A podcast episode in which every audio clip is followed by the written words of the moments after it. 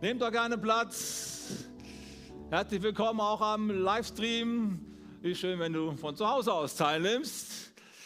Yes, David hat schon gesagt, wir steigen heute ein in unsere neue Season. Wir lieben das Leben. Was für eine starke Aussage. Und äh, die Frage ist natürlich, was verbinden wir eigentlich damit? Zunächst mal möchte ich einfach sagen, wir glauben, dass ein christliches Leben ein lebensbejahendes Leben ist. Und deswegen haben wir einen Kernwert entwickelt, den wir hier als Kirche miteinander teilen. Es gibt mehrere Werte, aber einer davon ist folgender. Den wollen wir mal gemeinsam uns nochmal vor Augen führen. Ich bin Teil einer Kirche, die das Leben als Geschenk Gottes feiert. Und ein echtes Zuhause ist, in dem man großzügig miteinander umgeht und füreinander da ist. Das ist eine Frage der Kultur. Wir wollen so eine Kirche sein, die das Leben feiert, die gerne lebt. Menschen, die gerne leben, die positiv sind, Menschen, mit denen wir eigentlich ganz gerne zusammen sind, oder? Ich meine, Leute, die immer schlecht drauf sind und immer kritisieren, alles ist schlecht und so. Klar, das ist alles eine Begründung, aber richtig erfrischt gehst du da nicht nach Hause. Wie gut wäre es, wenn es viele positive Menschen gibt, egal wie es gerade aussieht. Ich habe eine innere Haltung, eine innere Kraft, mit der ich das Leben umarme und Ja sage. Was heißt das jetzt? Beachparty, Mallorca, großes Gartenfest? Ja, warum nicht? Ein großartiges Fußballspiel im Stadion, come on, habe ich verpasst mit wem. Wir wollten sogar zum Länderspiel gehen, nach Mönchengladbach. Wir hätten Karten gekriegt, Freunde. Wir haben es einfach vermasselt. Historischer Sieg 5 zu 2 gegen Italien. Das hat es doch niemals in der Fußballgeschichte gegeben. Wir hätten dabei sein können. Ah, Mann, ey. Aber wir wollen ja positiv sein heute. Ja? Ist das damit gemeint? Ja, es ist damit auch gemeint. Freude am Leben zu haben, ist etwas, was Gott uns schenken möchte. Ist mal eine gute Aussage, oder? Und im Alten Testament finden wir es schon im Buch des Predigers. Der bringt es so sehr schön auf den Punkt. Da möchte ich euch gerne mal mit reinnehmen. Ist auch eine Kernaussage, die wir immer wieder hören sollten. Gott hat in das Herz des Menschen den Wunsch gelegt, nach dem zu fragen, was ewig ist. Aber der Mensch kann Gottes Werke nie voll und ganz begreifen. Dadurch wurde mir klar, dass es das Beste für den Menschen ist, sich zu freuen und das zu genießen, was er hat. Denn es ist ein Geschenk Gottes, wenn jemand isst und trinkt und sich über die Früchte seiner Arbeit freuen kann. Das ist doch gut, oder? Es ist ein Geschenk Gottes, wenn du dich freuen kannst an deinem Leben. Wenn du Freude hast am Essen und am Trinken, an guten Freunden, an Spaß. Das ist ein Geschenk Gottes. Das kann nicht jeder. Und jetzt kommt meine erste gute Botschaft für dich. Wenn du mit Christus mehr in Kontakt kommst, dann kann es passieren, dass Gott dich in einen positiven Menschen verwandelt. Vorher warst du vielleicht ein zweifelnder, mürrischer Mensch. Jesus kann aus dir einen positiven Menschen machen. Deswegen das Leben feiern ist total wichtig. Wir finden hier in diesem Text vom Prediger zwei Dimensionen, die das Leben, das Dasein des Menschen ausmachen. Da ist einmal die Ewigkeit angesprochen. Damit fängt er an. Gott hat den Menschen das Sehnen nach der Ewigkeit ins Herz gelegt. Und wenn man ehrlich ist und mal über die Welt schaut, dann ist es so, viele, viele Menschen weltweit sind religiös. In welche Richtung auch immer. Da hast du ein Sehen, so einen Hunger, ein instinktives Wissen, da gibt es mehr. Problem ist nur, wir können es uns aus uns selbst heraus nicht erklären. Das sagt er hier auch. Wir können es uns aus uns selbst heraus nicht erklären, aber eine Sehnsucht ist da. Sonst wärst du heute auch nicht hier. Und das Zweite ist, Gott hat uns das Leben gegeben, damit wir es genießen und Freude daran haben. Und hier kommt das zweite Problem. Das Leben rauscht oft genug an uns vorbei.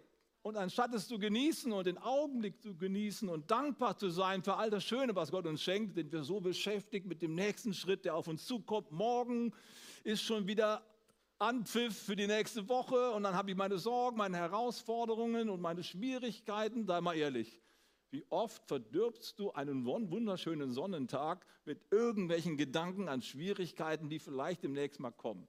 Und das ist unser Problem. Gott hat uns das Leben als Geschenk gegeben, damit wir es genießen, dass wir dankbar und fröhlich sind, aber es rauscht oft an uns vorbei. Ergo, wir fassen zusammen, Leben oder das Leben feiern, wir lieben das Leben, ist eine Übung. Das fällt uns nicht in den Schoß. Und die Kirche ist der beste Ort, um das einzuüben. Warum ist die Kirche das beste Ort, um das einzuüben, wie das geht, das Leben zu lieben? Weil es eben in der Kirche beide Ebenen gibt, die zusammenkommen. Die ewige Ebene und die irdische Ebene. Und das ist das Besondere an Kirche. Weil das Leben genießen macht nur dann wirklich Sinn und kommt auch nur dann zu guten Ergebnissen, wenn wir es, wenn wir die Freude am Leben mit der richtigen Substanz füllen. Weil so eine Gartenparty, so schön sie auch ist, die ist am nächsten Tag vorbei und dann habe ich den Aufraum, muss ich aufräumen. Ne? Dann ist es vorbei mit Spaß. Abwaschen, alles wieder in Ordnung bringen und so. Das verraucht. Wenn es nur um den Spaß ginge, da brauchst du keine Kirche für. Aber das hält nicht lange vor. Ist schnell wieder vorbei. Auch dein Mallorca-Urlaub wird in fünf Wochen vergessen sein. Nichts dagegen, alles gut. Wir brauchen noch die andere Ebene. Wir brauchen das, was unser Leben gewichtig macht, was Gewicht in unser Leben reinbringt. Und da sind wir bei der ewigen Ebene. Da geht es um die Frage, was bleibt am Ende? Was zählt wirklich? Was können wir mitnehmen? Ja, kann man überhaupt was mitnehmen? Mein Vater hat immer gesagt, das letzte Hemd hat keine Taschen.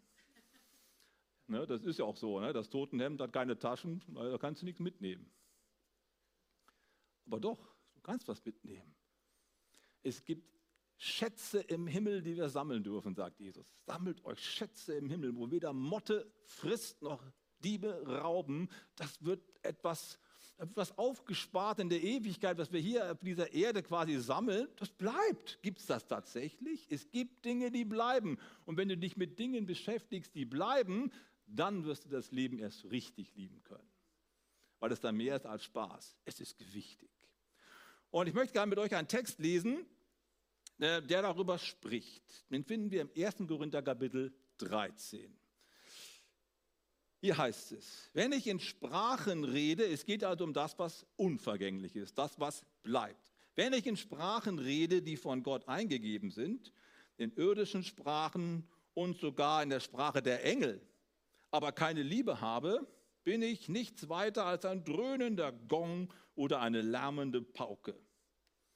Wenn ich prophetische Eingebungen habe, wenn mir alle Geheimnisse enthüllt sind und ich alle Erkenntnis besitze, wenn mir der Glaube im höchsten nur denkbaren Maß gegeben ist, sodass ich Berge versetzen kann, wenn ich all diese Gaben besitze, aber keine Liebe habe, bin ich nichts.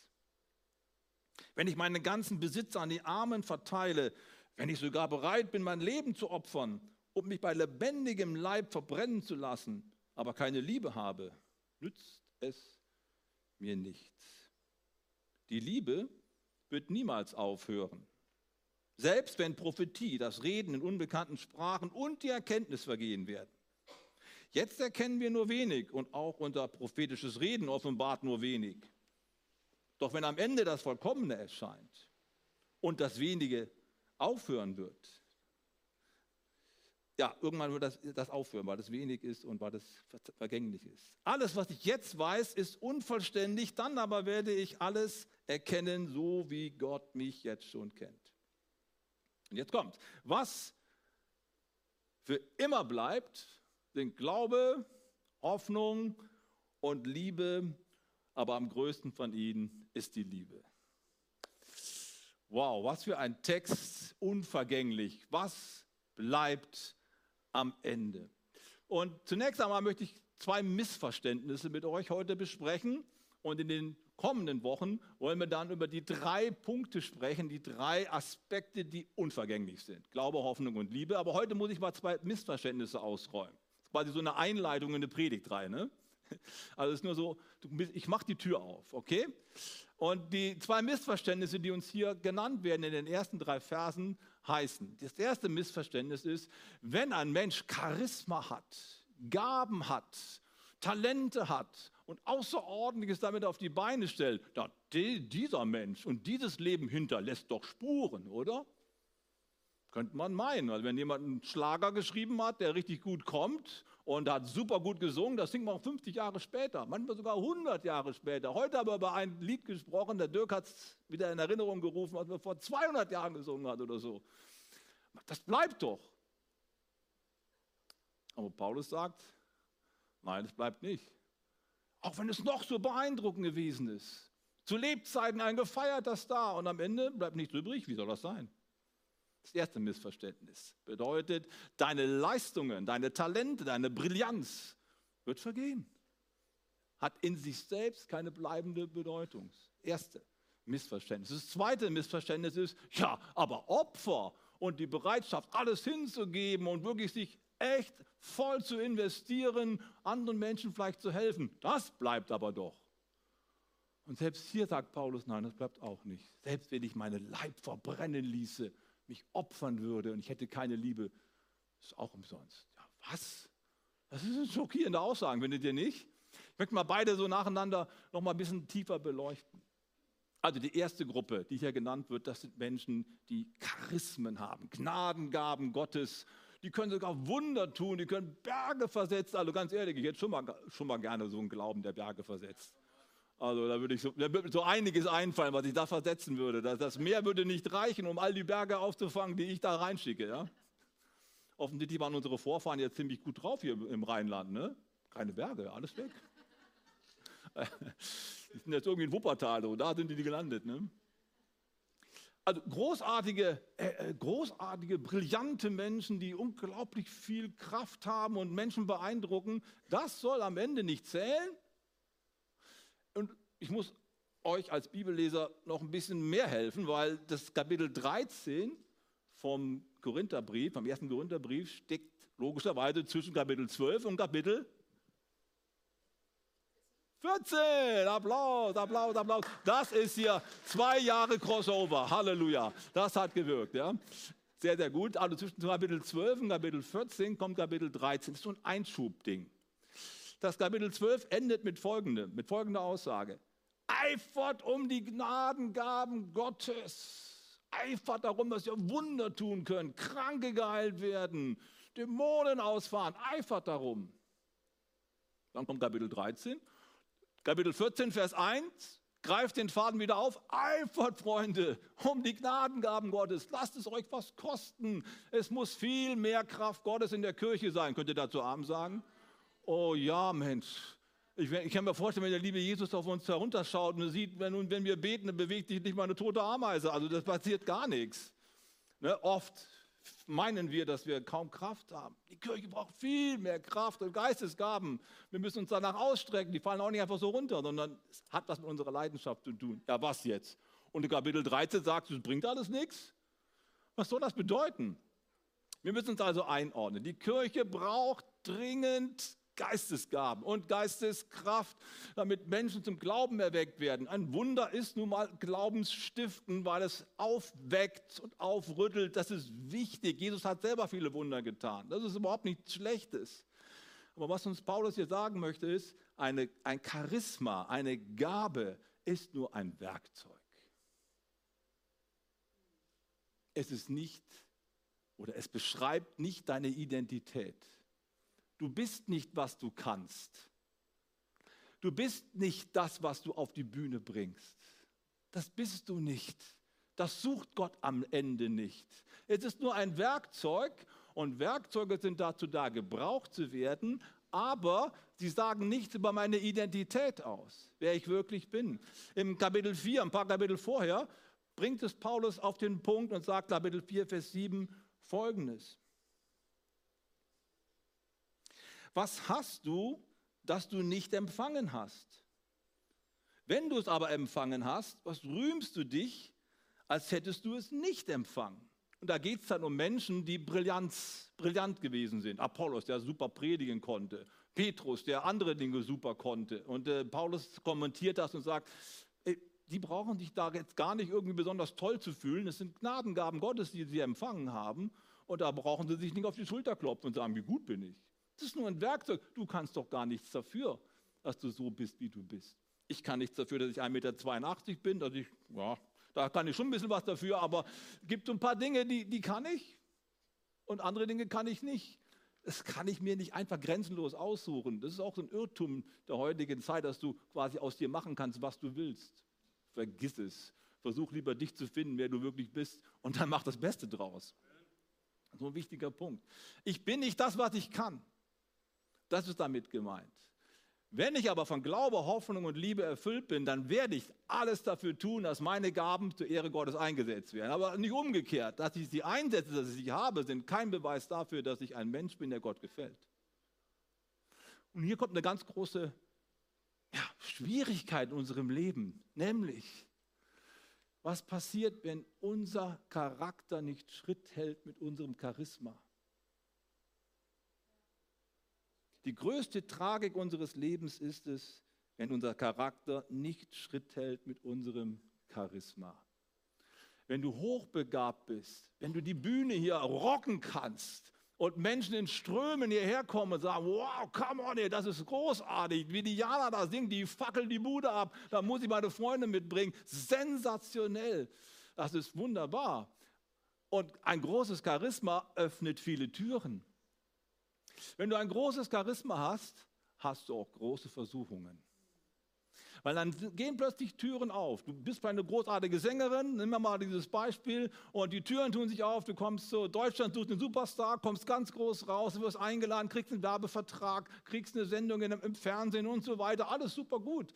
Aber all das macht was mit dir. Wenn du nicht aufpasst, überhebst du dich und denkst dir, naja, die anderen da sind alle so Krücken hier, die können überhaupt nicht richtig singen, ich bin viel besser und so und überhaupt, ich möchte mehr Geld verdienen und äh, es ist dann plötzlich nicht mehr eine dienende Gesinnung, ich möchte Menschen erfreuen mit meiner Stimme, sondern eine wollende Intention. Ich will aus mir was machen, ich will groß sein, ich will anerkannt sein, ich will mich darstellen, ich will Ehre, Anerkennung, Zuwendung. Verstehst du, was ich meine?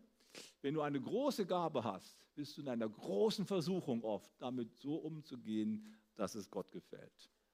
Wir könnten jetzt ganz viele Beispiele nennen, wie Leute gefallen sind, reihenweise, die eine große Gabe hatten und mit dieser Gabe nicht gut umgehen konnten. Wir können an Politiker denken. Gestern haben wir darüber gesprochen, Robert Mugabe, ein Nationalheld in Simbabwe 1980. Was für ein Mann!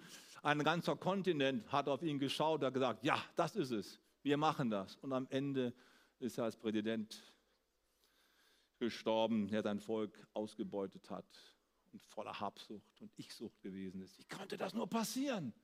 Das große Charisma hat seinen Charakter verdorben. Das ist ein ganz, ganz schwieriger Punkt. Das heißt, wir müssen lernen, mit den Gaben, die wir haben, richtig umzugehen, weil die Gabe als solches ist nicht das, was Gott sucht. Das ist ein Geschenk, hat Gott dir gegeben, aber bild dir nichts drauf ein, sondern handle aus Liebe, aus Glauben und aus Hoffnung mit dieser Gabe und dann hat dein Leben Wert. Das ist der Punkt, den Gott bringt. Und es tut mir leid, ich muss noch ein bisschen, noch ein bisschen schockierender werden. Ich komme heute nicht dran vorbei. Es gibt einen schockierenden Text in der Bibel, über den ich manchmal gestolpert bin. Heute muss ich ihn mal bringen, okay? Aber es wird gleich wieder positiver, okay? Mal kurz durchschnaufen, wir schauen mal rein, was Jesus hier sagt. Bergpredigt, das ist das Grundsatzprogramm des Evangeliums. Also schon ein bedeutsamer Text. Da sagt er ganz zum Schluss, seht euch vor vor den falschen Propheten, die in Schafskleidern zu euch kommen, aber inwendig sind sie reißende Wölfe. Das ist genau der Punkt.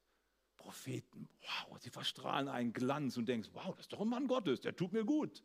Aber inwendig ist eine falsche Motivation. An ihren Früchten werdet ihr sie erkennen.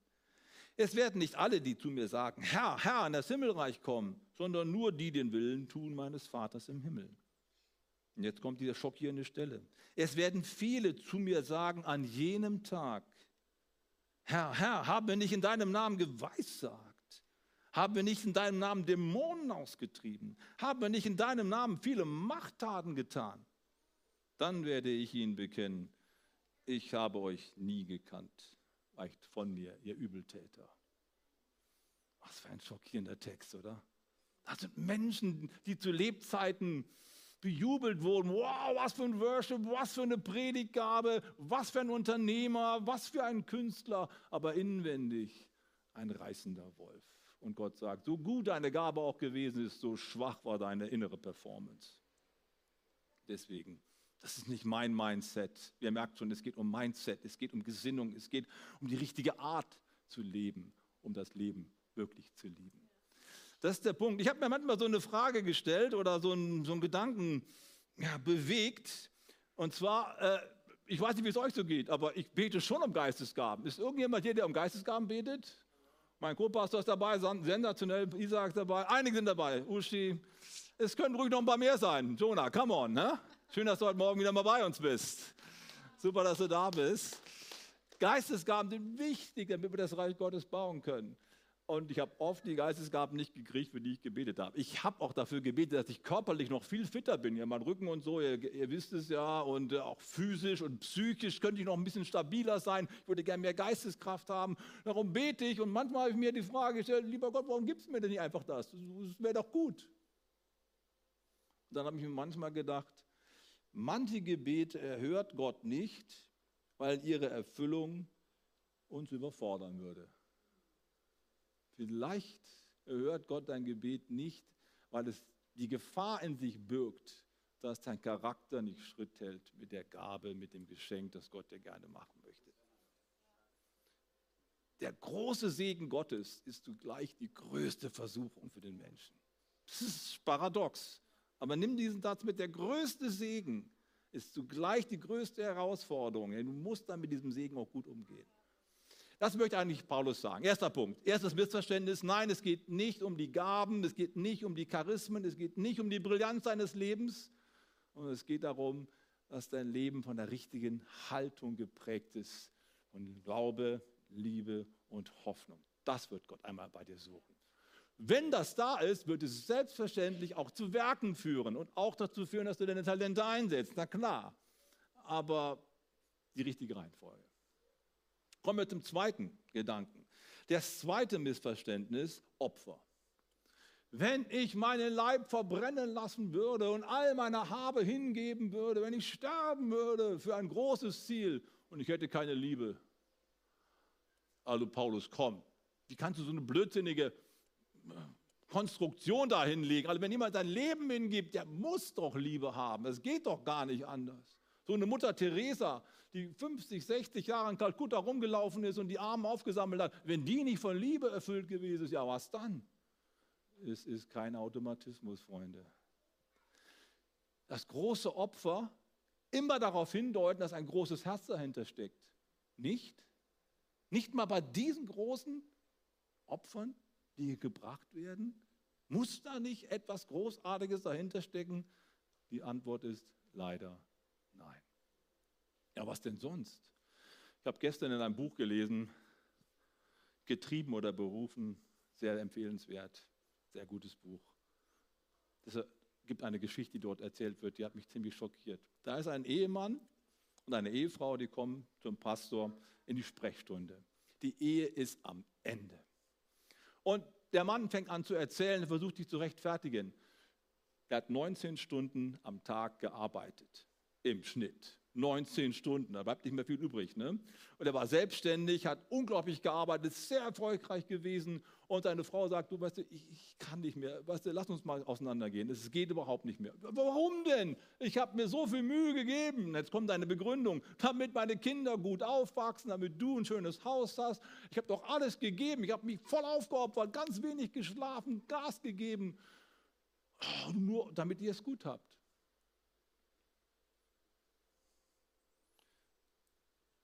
Das hat er gesagt und vielleicht auch selber geglaubt. Aber es war nicht die Wahrheit. In dem Prozess der Aufarbeitung kam heraus, dass in ihm ein Stachel gesessen hat. Ein Stachel, den ein Vater in ihn reingelegt hatte, als er noch ein Kind gewesen ist. Aus dir wird nie was. Du bist ein Versager.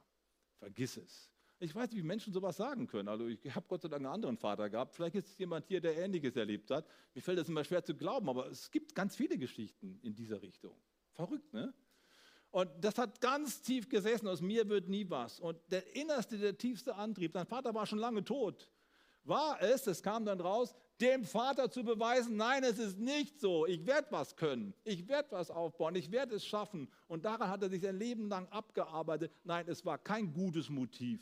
Es war eine Verwundung. Es war ein Trauma deines Lebens. Und dann hat er ganz viel geopfert, ganz viel getan. Und am Ende hat er totalen Schiffbruch erlitten. Hat gar nichts gebracht. Sein Leben hatte keine Substanz. Da ist nichts geblieben. Er hat alles kaputt gemacht. Kannst du mir folgen?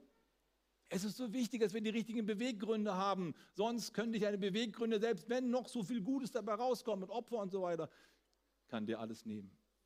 Du kannst scheitern und in der Ewigkeit eben auch. Wie traurig ist es, dass manchmal die guten Dinge, die wir tun, von einer nicht so guten Haltung getragen werden.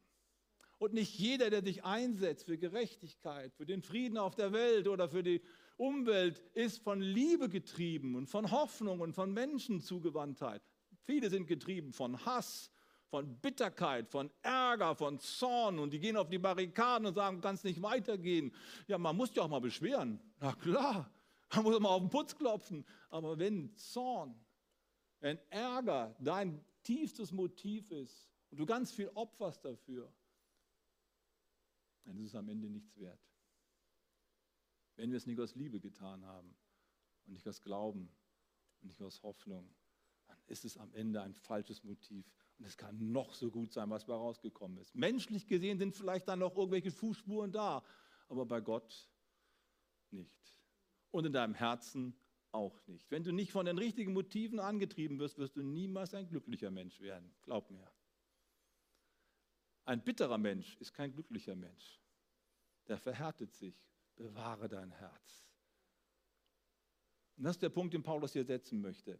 Es geht darum, dass wir aus dem richtigen Motiv heraus handeln. Es gibt eine Geschichte, die mich oft bewegt hat. Die hat mal Wilhelm Busch erzählt, der alte Jugendpfarrer aus Essen. Kennt ihr noch irgendjemand? Wilhelm Busch? Oh, einige schon, ja. Jesus und das Schicksal. Das war mein erstes Buch. Das habe ich an dem Tag bekommen, als ich mich für Jesus entschieden habe. War das erste Mal am Teebus und sofort habe ich das Buch bekommen. Der begleitet mich seit 40 Jahren. Dann erzählt er eine Geschichte, die hat mich sehr bewegt und oft immer wieder kommt sie in mir hoch. Er hat als Pfarrer auch äh, Krankenhäuser besucht, Altenhäuser, Altenheime besucht, die Menschen dort. Und äh, dann ist er in einem Altenheim gewesen, da war so ein alter Mann, der schaut immer so ganz, ganz traurig. Ganz traurig schaute er immer. Und dann hat er mit ihm gesprochen, was ist denn los? Warum bist du immer so schlecht drauf und so? Ja, meine Frau ist gestorben und ich habe eine Tochter, aber die Tochter, die, die mögen mich nicht. Kommen sie, denn, kommen sie dich denn besuchen? Nein, die kommen mich nicht besuchen. Die mögen mich nicht. Und daran hat er total gelitten. Und dann sieht er ihn einmal, kurz vor Weihnachten, wieder da sitzen, irgendwo unter den anderen eine neue Strickjacke an. Und er fragt, hey Mann, du hast eine schöne Strickjacke an. Was ist da los, Mensch? Ja, ich habe ein Paket bekommen, Weihnachtspaket. Ja, von wem denn? Ja, von meiner Tochter. Ja, super, da freu dich doch. Sieht doch super aus. Und äh, ja, da war schon viel Schönes drin in dem Paket. Aber. Und dann stockte er. Und der Pfarrer, ja, was aber? Und der Mann wollte schon nicht mehr antworten. Er wollte sich abwenden. Dann hat er ihn gepackt, ja, komm, erzähl schon, warum denn? Was hat mit dem Paket nicht gestimmt? Er sagte, aber es war keine Liebe drin. Und dann schaut er wieder so todtraurig. Seine Tochter hat schon für ihn gesorgt. Er hat ihm schon alles gestickt, was er braucht, aber das war nicht, was er wollte. Was er wollte, war Liebe und Zuwendung. Selbst die größten Opfer, die größten Geschenke sind am Ende nicht so viel wert, wenn sie nicht von der richtigen Motivation angetrieben werden. Und ich komme so langsam zum Schluss. Band kann schon gern nach vorne kommen. Lasst uns die Botschaft nicht so negativ enden, sondern positiv enden, indem wir noch einmal Maß nehmen für unser Leben an dem, der uns vorausgegangen ist und den wir gemeinsam anbeten, nämlich Jesus Christus selbst. Im Philippa Kapitel 2, Vers 5 oder im ganzen Kapitel 2 wird uns Jesus beschrieben und wie wir uns an ihm ein Beispiel nehmen sollen.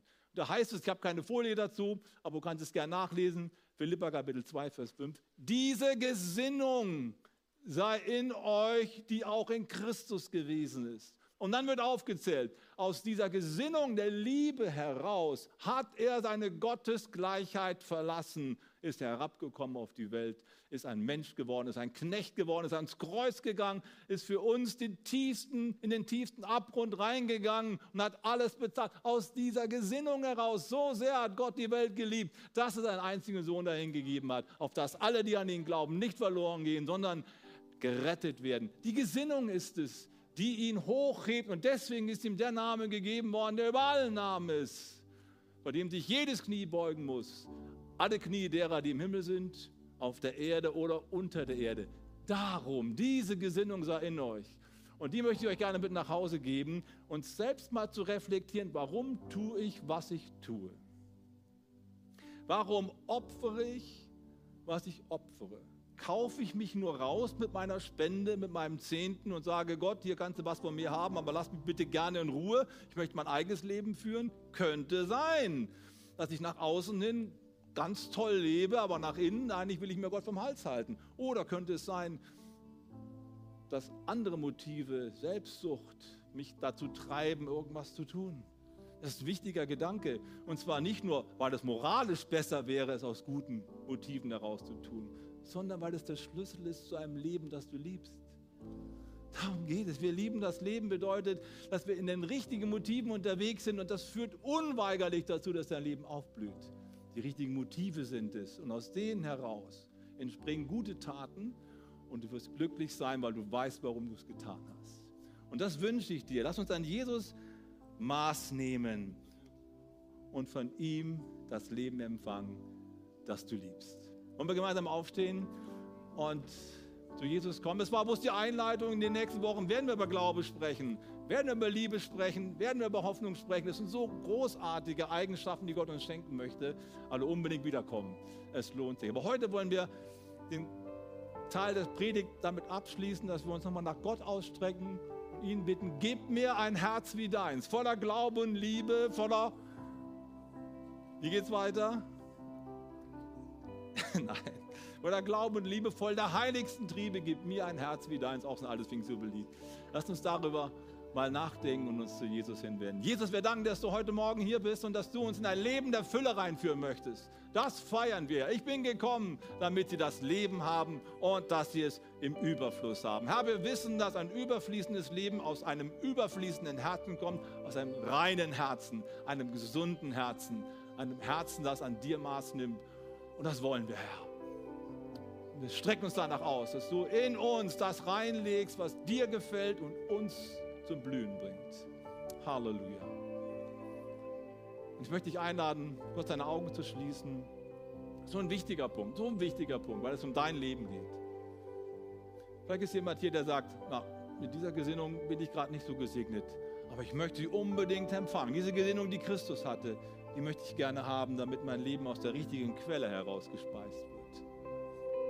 Ich möchte mit Christus unterwegs sein. wenn du sagst, das ist mein Wunsch, wir schauen jetzt nicht um, dann heb doch bitte ganz kurz deine Hand. Sei mutig und gib Gott ein Zeichen. Hier bin ich Gott, ich möchte, dass du in mein Leben reinwirkst und mir dein Herz schenkst. Ist jemand da, der das gerne machen möchte? Dankeschön. Dankeschön. Gott sieht dein Herz und er sieht auch deine Hand, deine Bereitschaft, dich von ihm verändern zu lassen. Bevor wir jetzt in den nächsten Song reingehen und Gott anbeten, lass uns noch ein Gebet sprechen. Auch wenn du dich nicht gemeldet hast. Es einfach immer wieder festmachen. Wollen wir gemeinsam als ganze Kirche beten? Jesus, ich weiß, dass du mich liebst. Es gibt nichts, was ich tun könnte, damit du mich mehr liebst. Du bist gekommen, um mich von allem zu befreien, was mich von Gott trennt. Du bist für mich gestorben und auferstanden. Ich folge deinem Ruf und bitte um Vergebung. Du sollst mein ganzes Leben bestimmen. Ich danke dir, dass ich durch dich wirklich frei bin und ein Leben in Ewigkeit habe. Amen.